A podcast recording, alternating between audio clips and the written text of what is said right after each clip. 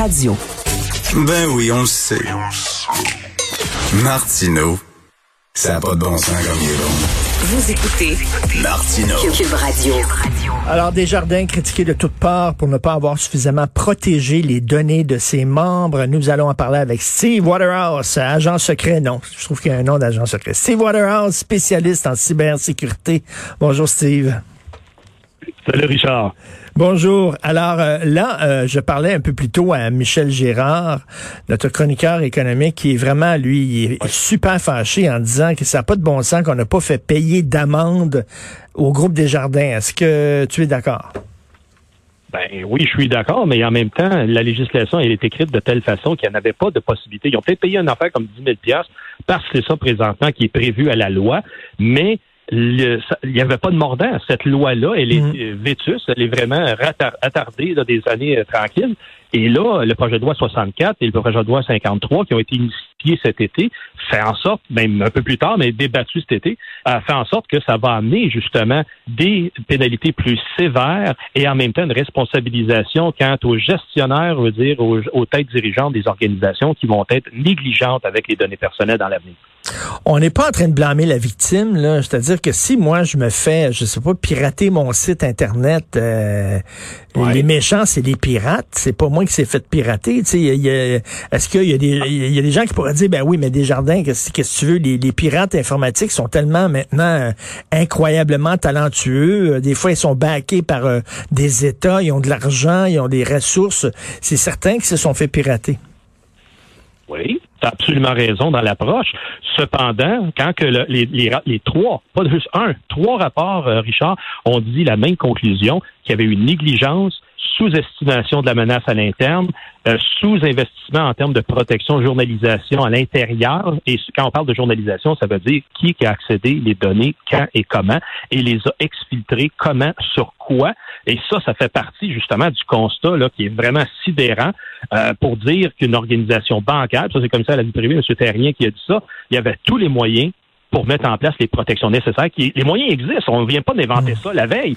J'en ai installé ce système-là, y a 10 ans, euh, Richard. C'est juste pour dire qu'ils ont vraiment pas voulu faire le minimum nécessaire pour protéger cette information-là, alors qu'ils assumaient que tout le monde était correct avec ça. Puis là, on s'entend, c'est pas des, des, c'est pas une cyberattaque qui vient là, de, de la Russie. C'est, un gars qui avait vendu des données, qui avait changé des données précieuses contre des certificats cadeaux de Saint-Hubert Barbecue. Là. C'était ça. Oui, ouais, mais c'est ça. C'est une personne qui avait peut-être pas justement l'esprit marchandeur. Euh, il avait une grosse pièce avec ça, on s'entend mais fondamentalement, euh, qui a eu la facilité, puis ça, ça a été documenté sur des mois, des dizaines de mois qui avaient accès à ça. Et moi, j'ai su, Richard, par des gens à l'interne, que c'est une pratique courante d'aider, faciliter quelqu'un à se partir en affaires. Là, c'est 2-3 000 noms, tiens, euh, fais ta publi, ton, télétravail, puis tu vas être capable de euh, rejoindre ces gens-là pour te partir en affaires. Tu sais. Euh, les Desjardins ont toujours été comme ça pour aider euh, la population, puis démarrer en affaires. Tu sais, je comprends cette philosophie. Ce qui était, y a 30 ans, d'avoir accès aux bottins téléphoniques, aux listes électorales, à toutes les élections qui arrivaient dans ta boîte à, mal. Tu avais une masse d'informations qui arrivaient, mais la malice n'était pas là parce qu'on n'avait pas tous les moyens d'aujourd'hui pour être capable d'exploiter cette information-là. C'est ça la différence entre ce qu'il y avait il y a 30 ans ben et aujourd'hui. De cette manière-là, faut changer cette approche-là. Je crois que Desjardins n'a pas suivi ce changement d'idéologie, de culture de la sécurité de l'information. C'est ça qui est absent. Tu sais, mettons, au ministère de la Justice, tu as plein, plein, plein d'employés, tu as des milliers d'employés. C'est pas tous les employés qui ont accès, mettons, aux, euh, aux données confidentielles des gens, leurs dossiers criminels et tout ça. C'est seulement, c'est des données sensibles. Euh, tu dois montrer patte blanche, puis euh, bon, prouver que ça fait vraiment partie de, de, de ton travail d'avoir accès à ces données-là. Tu sais, il y, y, a du BA bas qui s'est pas fait, là. Tout à fait. Et ça, ça s'appelle, euh, qu'est-ce que tu viens de décrire, Richard, dans mon jargon, c'est la compartimentalisation de l'information avec le besoin de savoir. Puis quand je reviens à mon ancienne vie à la défense, ben, ça, c'est une maturité qui existe au gouvernement fédéral, surtout à la défense par la GRC. Quant à l'accessibilité à l'information, au besoin de savoir, au niveau de sensibilité que tu es habilité, qu'on t'a reconnu habile à utiliser, à manipuler, chose qui existe très peu à l'entreprise privée et aussi au gouvernement du Québec par la classification d'informations. Qu'est-ce qui est important, de qu'est-ce qui l'est moins? Donc, on met plus de sécurité sur un élément versus un autre.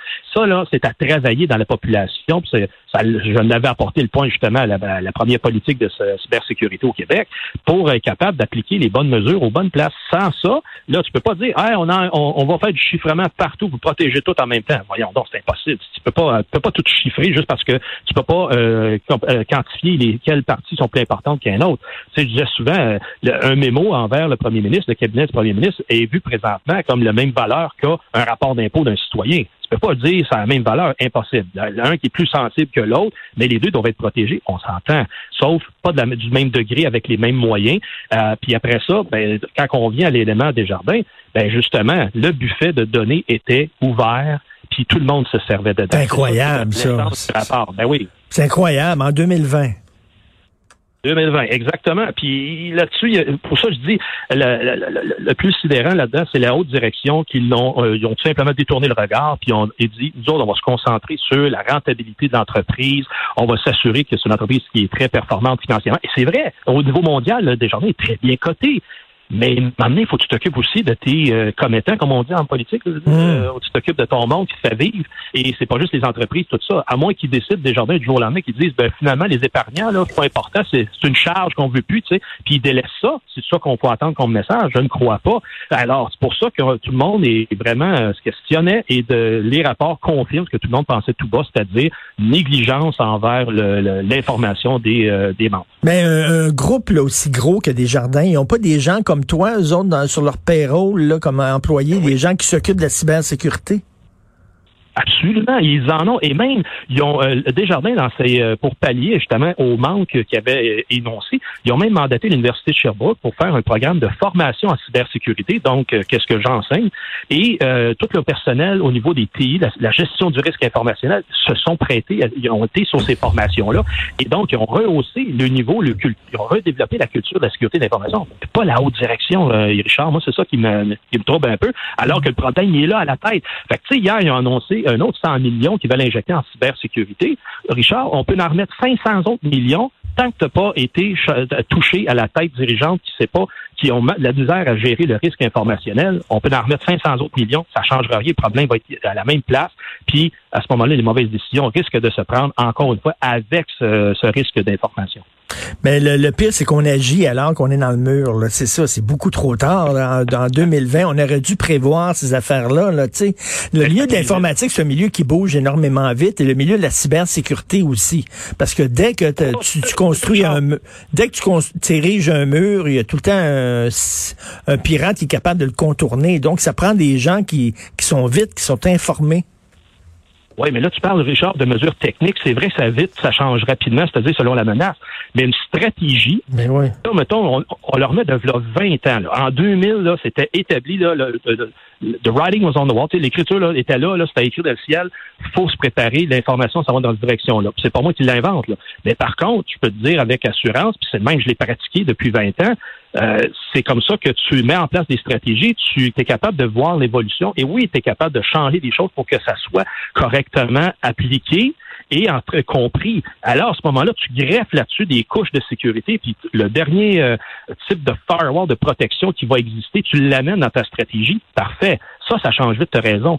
Mais fondamentalement, s'il n'y a pas de stratégie à la base de savoir comment qu'on s'oriente, comment qu'on gère, qui va le gérer, qui est responsable, s'il arrive telle affaire, qu'est-ce qu'on fait, c'est ça qui était absent chez Desjardins. Ben, tout à fait. Non, tout... travail, puis tu mets ça à long terme. Tout à fait. Tu as tout à fait raison. Merci beaucoup, Steve Waterhouse. Bonne journée. Bonne journée. À Merci.